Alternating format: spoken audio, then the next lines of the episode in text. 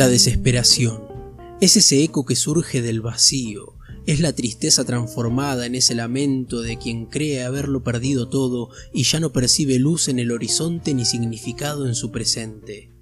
Pocos estados psicológicos pueden llegar a ser tan peligrosos como esa cumbre donde la persona ya no sabe qué camino tomar. En este cuento, Mujica Laines nos narra cómo puede actuar un ser humano bajo situaciones extremas y las consecuencias que esto trae. ¿Tenés 15 minutos? Te cuento un cuento. El hambre, de Manuel Mujica Laines.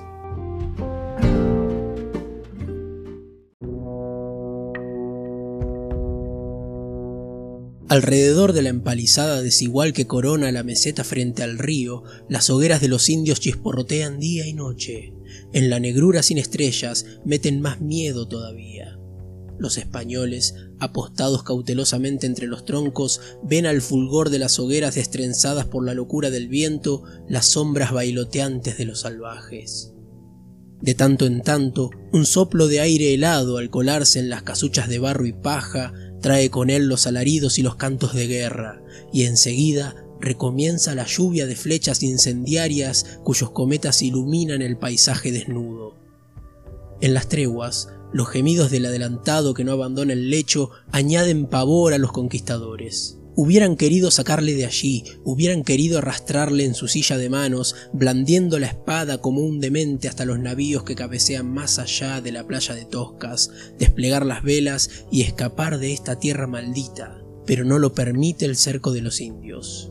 Y cuando no son los gritos de los sitiadores ni los lamentos de Mendoza, Ahí está el angustiado implorar de los que roe el hambre y cuya queja crece a modo de una marea debajo de las otras voces, del golpear de las ráfagas, del tiroteo espaciado de los arcabuces, del crujir y derrumbarse de las construcciones ardientes. Así han transcurrido varios días, muchos días, no los cuentan ya. Hoy no queda mendrugo que llevarse a la boca, todo ha sido arrebatado, arrancado, triturado, las flacas raciones primero, luego la harina podrida, las ratas, las sabandijas inmundas, las botas hervidas cuyo cuero chuparon desesperadamente. Ahora jefes y soldados yacen por doquier junto a los fuegos débiles o arrimados a las estacas defensoras. Es difícil distinguir a los vivos de los muertos. Don Pedro se niega a ver sus ojos hinchados y sus labios como higos secos, pero en el interior de su choza miserable y rica le acosa el fantasma de esas caras sin rostros, que reptan sobre el lujo burlón de los muebles traídos de Guadix, se adhieren al gran tapiz con los emblemas de la Orden de Santiago, aparecen en las mesas, cerca del Erasmo y el Virgilio inútiles, entre la revuelta vajilla que limpia de viandas muestra en su tersura el Ave María heráldico del fundador.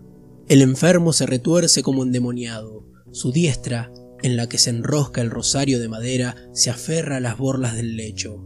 Tira de ellas enfurecido como si quisiera arrastrar el pabellón de Damasco y sepultarse bajo sus bordadas alegorías pero hasta allí lo hubiera alcanzado los quejidos de la tropa, hasta allí se hubiera deslizado la voz espectral de Osorio, el que hizo asesinar en la playa del Janeiro, y la de su hermano, don Diego, ultimado por los querandíes en el día de Corpus Christi, y las otras voces, más distantes, de los que condujo al saqueo de Roma cuando el Papa tuvo que refugiarse con sus cardenales en el castillo de San Angelo. Y si no hubiera llegado aquel plañir atroz de bocas sin lenguas, nunca hubiera logrado eludir la persecución de la carne corrupta cuyo olor invade el aposento y es más fuerte que el de las medicinas. Ay, no necesita asomarse a la ventana para recordar que allá afuera, en el centro mismo del real, oscilan los cadáveres de tres españoles que mandó a la horca por haber hurtado un caballo y comérselo.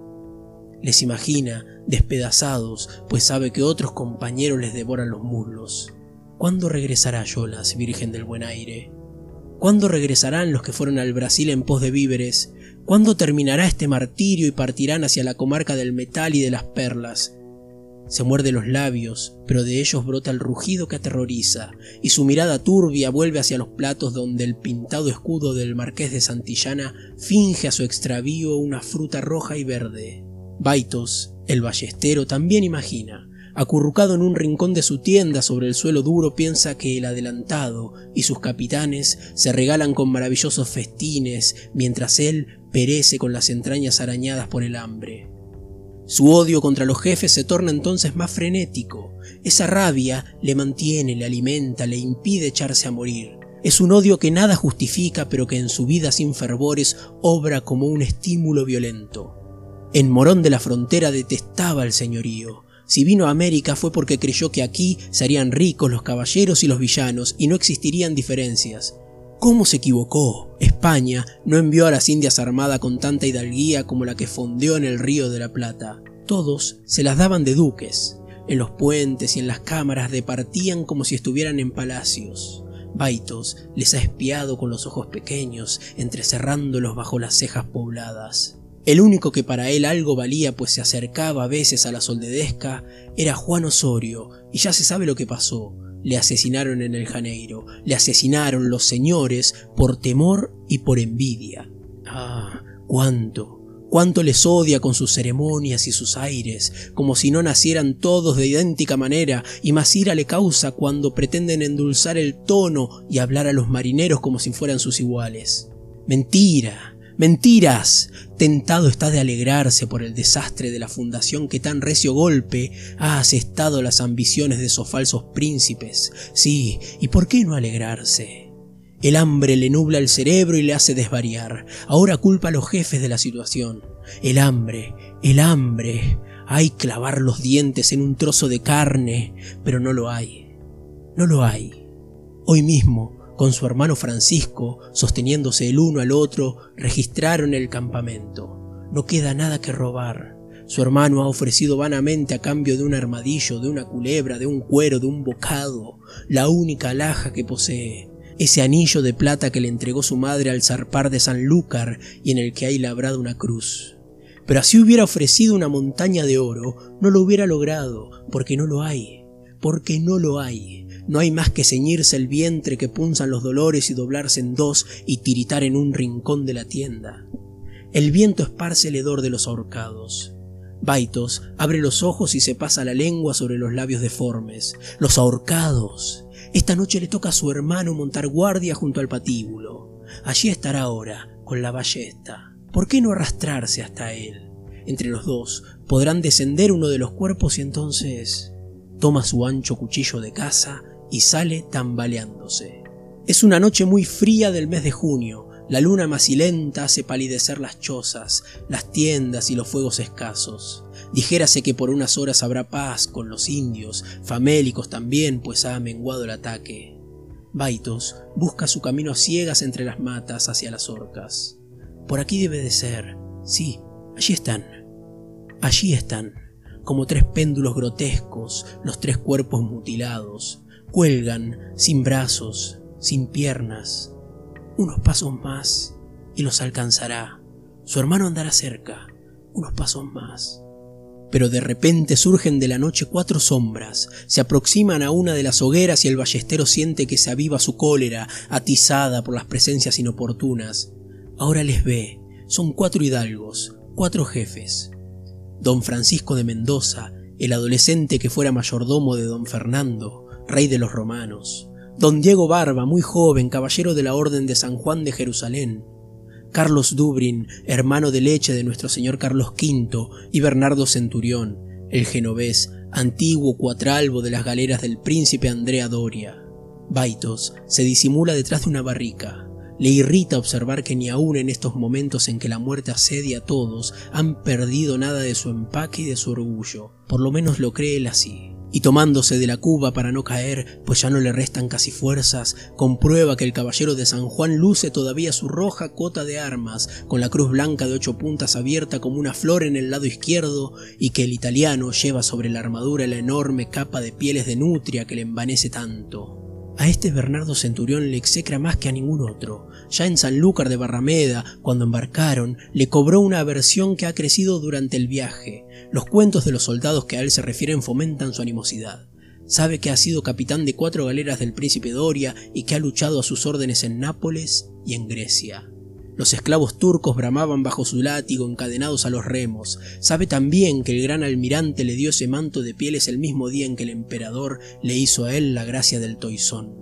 ¿Y qué? ¿Acaso se explica tanto engreimiento? De verle, cuando venía a bordo de la nao, hubieran podido pensar que era el propio Andrea Doria quien venía a América.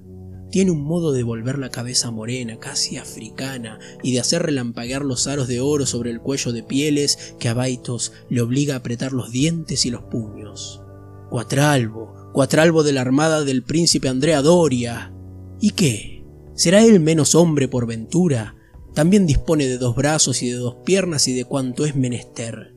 Conversan los señores en la claridad de la fogata. Brillan sus palmas y sus sortijas cuando las mueven con la sobriedad del ademán cortesano. Brilla la cruz de Malta, brilla el encaje del mayordomo del rey de los romanos sobre el desgarrado jubón y el manto de nutrias se abre suntuoso cuando su dueño afirma las manos en las caderas. El genovés dobla la cabeza crespa con altanería y le tiemblan los aros redondos. Detrás, los tres cadáveres giran en los dedos del viento. El hambre y el odio ahogan al ballestero. Quiere gritar, mas no lo consigue y cae silenciosamente desvanecido sobre la hierba rala. Cuando recobró el sentido, se había ocultado la luna y el fuego parpadeaba apenas pronto a apagarse. Había callado el viento y se oían remotos los aullidos de la indiada. Se incorporó pesadamente y miró hacia las orcas. Casi no divisaba a los ajusticiados, lo veía todo como arropado por una bruma leve. Alguien se movió, muy cerca, Retuvo la respiración y el manto de nutrias del capitán de Doria se recortó, magnífico, a la luz roja de las brasas. Los otros ya no estaban allí. Nadie, ni el mayordomo del rey, ni Carlos Dubrin, ni el caballero de San Juan. Nadie. Escudriñó en la oscuridad. Nadie, ni su hermano, ni tan siquiera el señor don Rodrigo de Cepeda que a esa hora solía andar de ronda con su libro de oraciones. Bernardo Centurión se interpone entre él y los cadáveres. Solo Bernardo Centurión, pues los centinelas están lejos y a pocos metros se balancean los cuerpos desflecados. El hambre le tortura en forma tal que comprende que si no la apacigua enseguida enloquecerá. Se muerde un brazo hasta que siente sobre la lengua la tibieza de la sangre. Se devoraría a sí mismo si pudiera, y los tres cuerpos lívidos penden con su espantosa tentación. Si el genovés se fuera de una vez por todas, de una vez por todas, y por qué no, en verdad, en su más terrible verdad, de una vez por todas, ¿por qué no aprovechar la ocasión que se le brinda y suprimirle para siempre? Ninguno lo sabrá. Un salto y el cuchillo de caza se hundirá en la espalda del italiano. Pero ¿podrá él, exhausto, saltar así? En Morón de la Frontera hubiera estado seguro de su destreza, de su agilidad. No, no fue un salto fue un abalanzarse de acorralado cazador. Tuvo que levantar la empuñadura firmándose con las dos manos para clavar la hoja. Y cómo desapareció en la suavidad de las nutrias, cómo se le fue hacia adentro, camino del corazón en la carne de ese animal que está cazando y que ha logrado por fin. La bestia cae con un sordo gruñido estremecida de convulsiones, y él cae encima y siente, sobre la cara, en la frente, en la nariz, en los pómulos, la caricia de la piel. Dos. Tres veces arranca el cuchillo. En su delirio, no sabe si ha muerto al cuatralbo del príncipe Doria o a uno de los tigres que merodean en torno del campamento, hasta que cesa todo estertor. Busca bajo el manto y al topar con un brazo del hombre que acaba de apuñalar, lo cercena con la faca e hinca en él los dientes que aguza el hambre. No piensa en el horror de lo que está haciendo, sino en morder, en saciarse. Solo entonces la pincelada bermeja de las brasas le muestra más allá, mucho más allá, tumbado junto a la empalizada, al corsario italiano. Tiene una flecha plantada entre los ojos de vidrio, los dientes de Baitos tropiezan con el anillo de plata de su madre, el anillo con una labrada cruz, y ve el rostro torcido de su hermano entre esas pieles que Francisco le quitó al cuatralbo después de su muerte para abrigarse. El ballestero lanza un grito inhumano, como un borracho se encarama en la estacada de troncos de sauce y ceibo y se echa a correr barranca abajo hacia las hogueras de los indios. Los ojos se le salen de las órbitas, como si la mano trunca de su hermano le fuera apretando la garganta más y más.